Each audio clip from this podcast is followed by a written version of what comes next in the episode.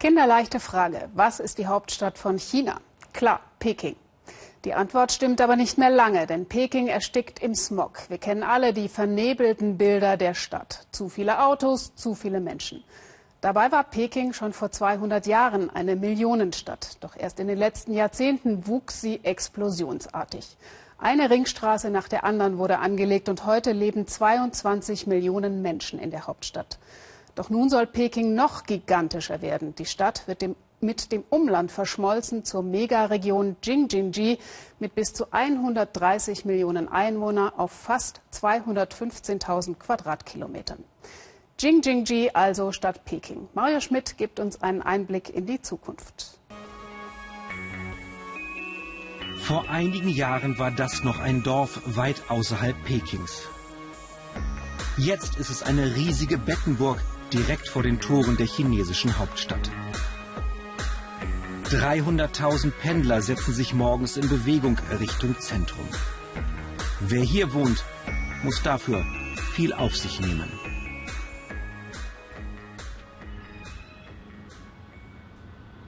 Wu Fuhui braucht von seiner Wohnung bis zum Arbeitsplatz bei einer Softwarefirma zwei Stunden und länger. Voller Bus, dann umsteigen in volle Bahnen. Manchmal nimmt er das Auto, das ist etwas schneller, aber auch teurer. Hier draußen hat er sich eine Eigentumswohnung gekauft. In Peking wäre sie für ihn unerschwinglich. Er habe keine Wahl, sagt Wu Fuhui. Außerhalb von Peking sind die Gehälter zu niedrig. In Peking wird zwei oder dreimal mehr bezahlt. Das Pendeln ist anstrengend, aber es lohnt sich.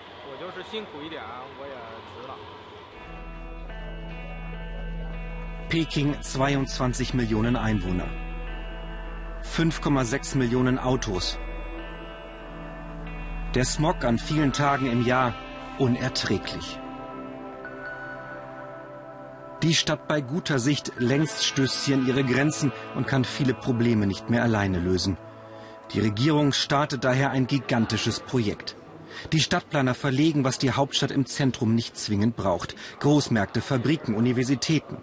Um Peking zu entlasten, soll es mit dem Umland mehr verschmelzen zu einer Metropolregion mit über 100 Millionen Einwohnern. Die ganze Jingjingji-Region hat im Vergleich mit westlichen Staaten die Größe eines Landes. Diese Zone besteht aus Städten unterschiedlicher Größe und ländlichen Gebieten, erklärt Stadtplaner Du Lichun. Es sei eine Urbanisierung neuen Typs, bei der Ballungsräume und nicht mehr einzelne Städte entwickelt würden.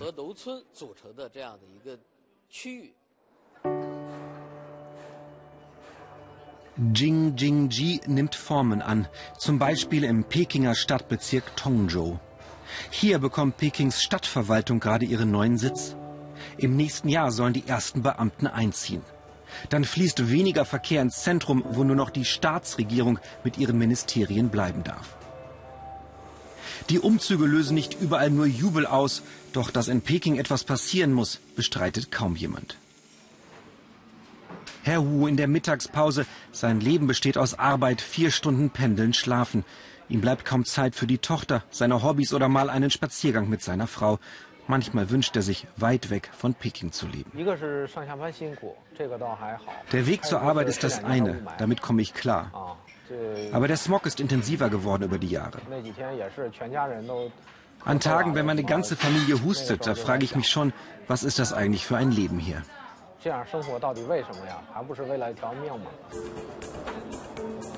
Jingjingji bekommt mehrere hundert Kilometer neuer Zugverbindungen, dazu Straßen, Buslinien, um die Fahrzeiten deutlich zu verringern. Pekings U-Bahn-Netz wird auf 1000 Kilometer verdoppelt in wenigen Jahren. London hat 400 Kilometer. Und Peking hat schon den zweitgrößten Flughafen der Welt im Norden der Stadt. Jetzt entsteht bis 2019 ein weiterer im Süden. Im Herzen der drei Jingjingji-Regionen. Und wen wundert es noch? Es soll der größte der Welt werden. In der Megaregion soll alles miteinander vernetzt sein. Auch die bislang schlechter entwickelten Gegenden profitieren etwa durch Universitäten und Krankenhäuser. Eine moderne Klinik ist gerade eröffnet worden. Zig Millionen Menschen machen sich bisher jedes Jahr aus dem Umland auf den Weg ins Pekinger Stadtzentrum, wo die besten Krankenhäuser sind. Mit der neuen Klinik soll die Patientenkarawane in die Hauptstadt verkleinert und die Lebensqualität im Umland verbessert werden. Nicht nur kleine Krankheiten, auch schwere Fälle müssen nun nicht mehr nach Peking. Patienten können auch hier mit guter Ausstattung und von Pekinger Ärzten behandelt werden. Sie müssen sich in Pekings Krankenhäuser nicht mehr in die langen Wartereien quetschen.